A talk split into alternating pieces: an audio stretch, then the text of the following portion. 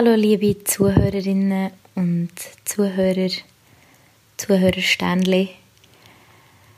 Diese Woche gibt es keinen üblichen Podcast, sondern ich gedacht, ich mache ein kleines Intermezzo. Ich bin Naomi Gregoris. Ich mache diesen Podcast mit dem Nick Frankenberg zusammen. Und ich würde gerne die Woche über etwas reden, das mir sehr wichtig ist, wo ich das Gefühl habe, wird viel zu wenig thematisiert und wird auch zu wenig darüber geredet, wenn es dann passiert. Und das weiss ich, weil es mir selber ist passiert, vor zwei Wochen.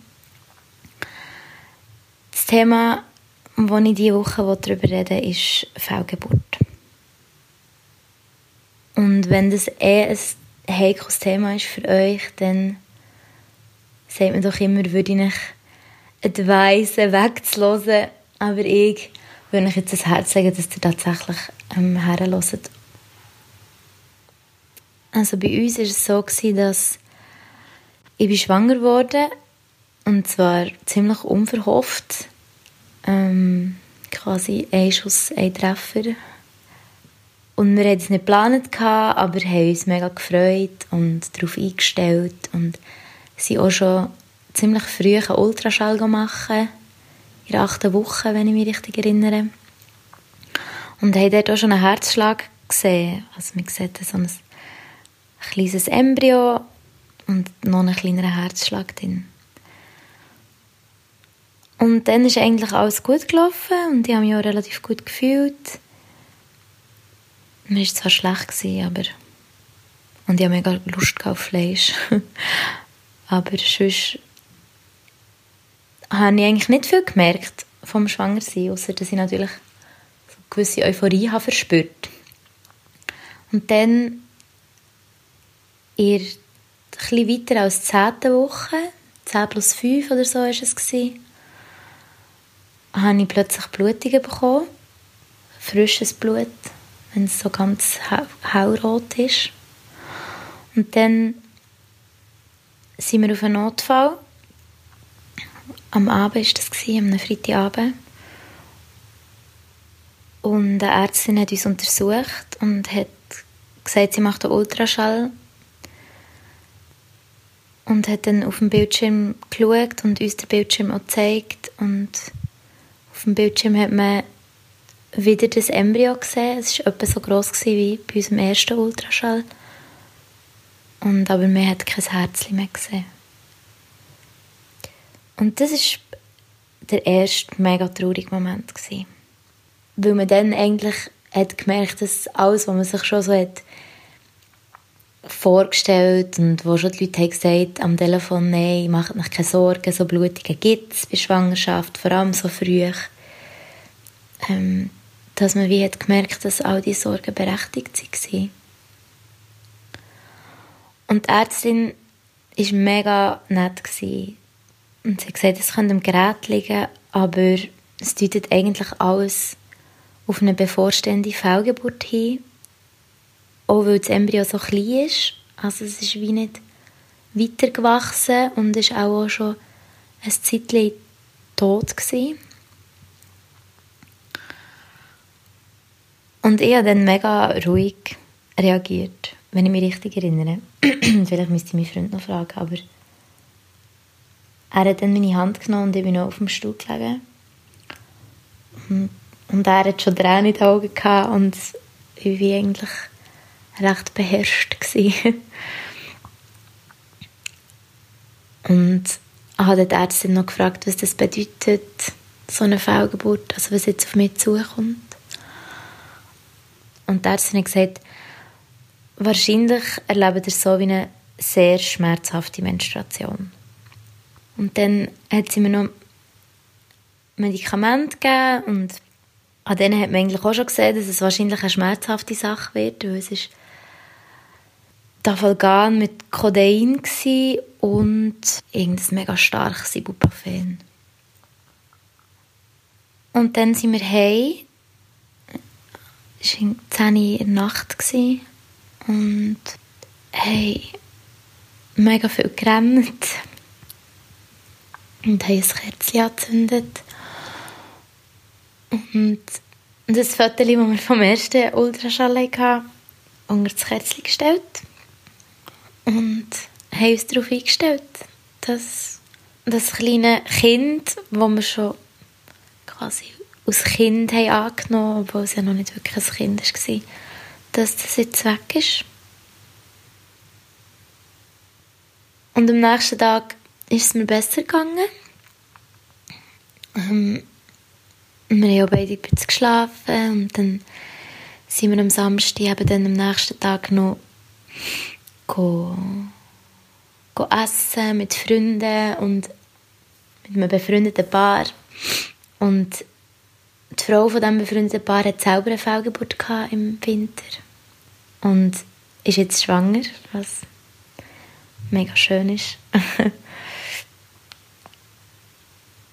und sie hat die ganze Zeit gesagt, bist sicher, dass wir noch essen und Marsch und hat sich so liebevoll um mich gesorgt. Und dann habe ich eigentlich gemerkt, okay, wahrscheinlich ist das, was ich jetzt fühle, noch nicht alles von dieser Fehlgeburt, weil mir ist es relativ gut gegangen, also ein bisschen komische Bauchschmerzen gehabt, also Unterleibsschmerzen, aber sonst ist es mir eigentlich gut gegangen.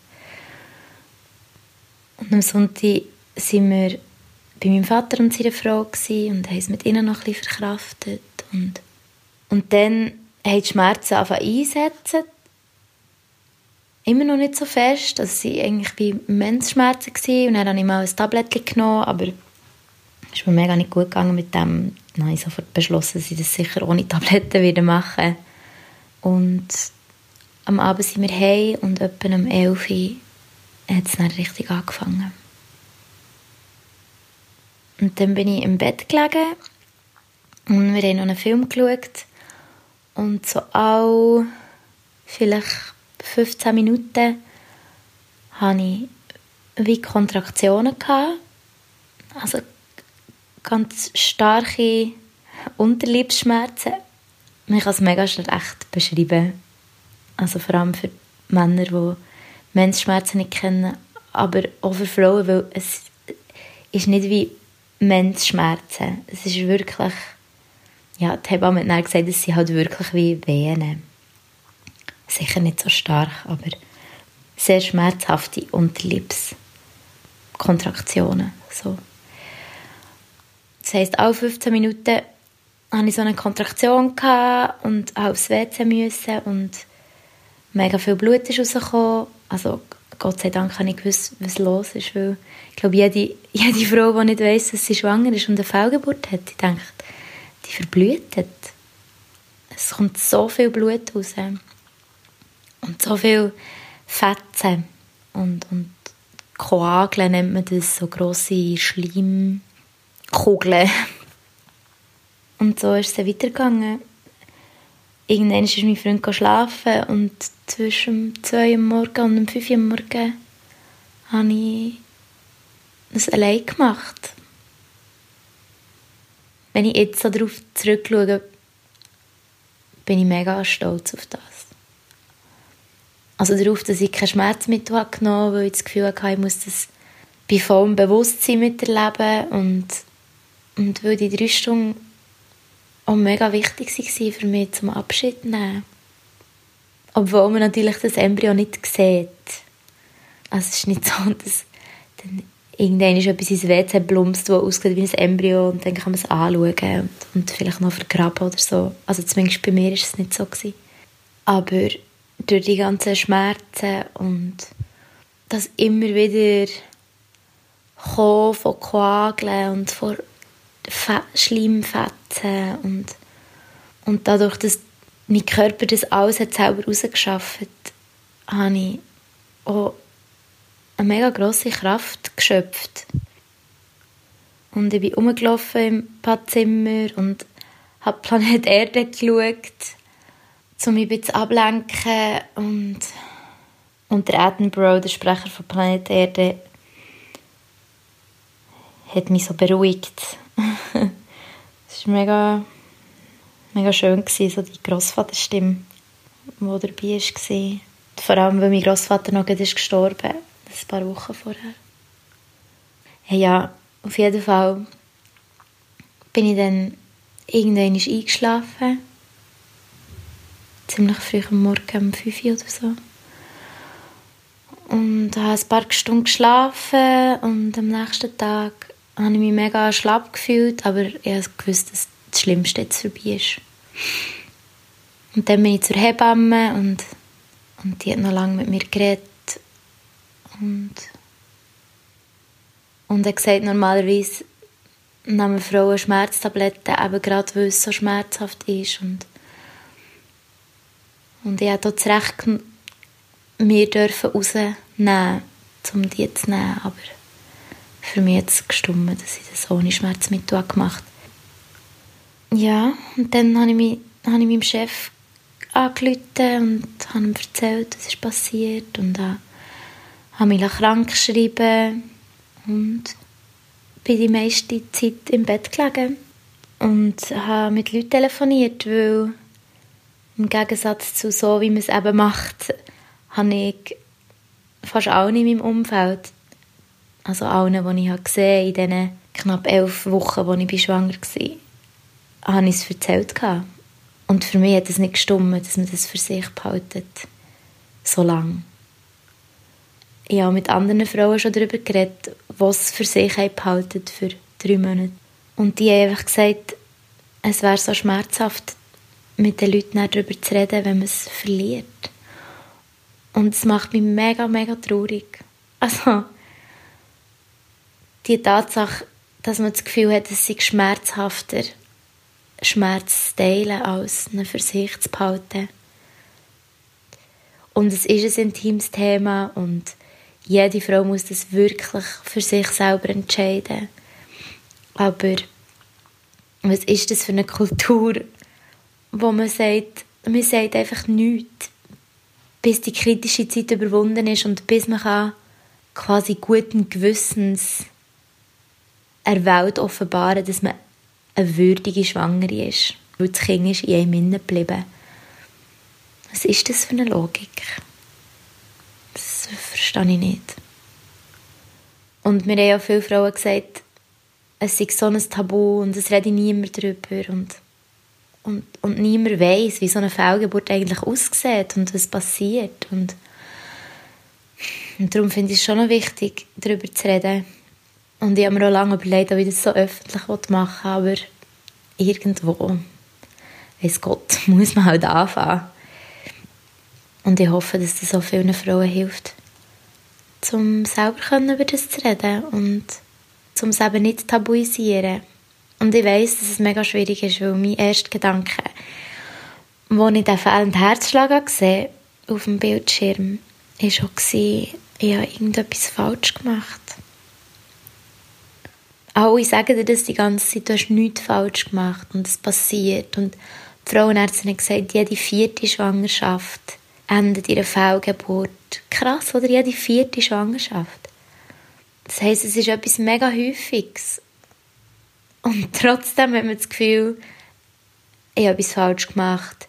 Ist es gewesen, weil ich irgendwie noch eine Ziege habe geraucht in keine vierten Woche ist es gewesen, weil ich etwas Schweres habe weil ich das Kind irgendwie zu wenig gut habe empfangen, habe ich den Mindset dafür nicht gehabt. Also man tut das alles dann so versuchen, sich zu erklären, auch mit teilweise irrsinnig irrationalen Begründungen. Aber Tatsache ist einfach, es passiert, es ist Natur und es ist niemandem seine Schuld. Und im Endeffekt ist es ein super trauriger Verlust. Und ich merke auch jetzt, wie es mich noch so mega mitnimmt. Aber es macht einem mega zuversichtlich.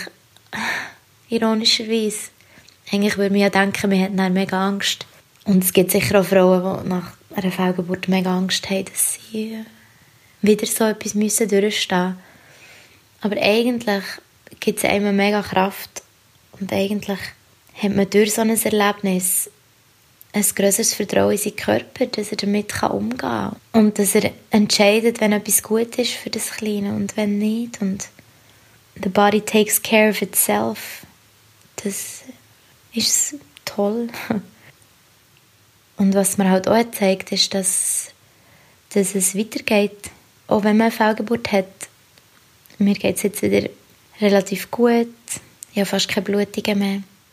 Und es ist weitergegangen und ich und mein Freund haben es, durchgestanden und haben, sind daran gewachsen. Vielleicht fast eine banale Aussage, aber es hat uns wirklich noch enger zusammengeschweißt, habe ich das Gefühl. Und es hat uns auch gezeigt, dass wir einfach gerne ein Kind hätten. Wir haben das Blut geleckt. Das ist vielleicht ein falsches Bild für die Situation, aber wir haben jetzt mega Lust, weiterhin zu probieren. Und das ist auch mega schön, weil vorher hätten wir uns eher nicht vorstellen jetzt schon älter zu werden. Also jetzt schon, mit 30. das ist es. Meine Geschichte und sicher auch die Geschichte von mega vielen anderen Frauen. Vielleicht auch von Frauen, die haben zugelassen Und ich bewundere jede Frau, die so etwas durchsteht, ob sie es jetzt mit niemandem teilt oder mit allen teilt. Das ist im Endeffekt jeder Frau selber überlassen. Aber ich finde, es lohnt sich darüber nachzudenken, wieso dass man es nicht mit anderen teilt. Und wieso dass man sich entscheidet, mit dieser Trauer allein zu sein. Ich verlange jetzt auch nicht, dass jeder so den Podcast darüber macht, so wie ich. Es ist auch mal wichtig gefunden, dass man darüber redet. Ja, das wär's. Ich freue mich über jede Zuschrift und über jedes, jedes Zeichen von Frauen, die das Gleiche haben erlebt ähm, weil ich finde, dass eben in diesem Teilen eine grosse Kraft ist. Auch im Teilen mit, mit Unbekannten. Ich habe jetzt durch die ganzen Gespräche, die ich geführt mit Frauen immer wieder gemerkt, wie heilsam oder wie wie wichtig dass es auch kann sein einfach mal über seine Erlebnisse mit einer fremden Person zu reden.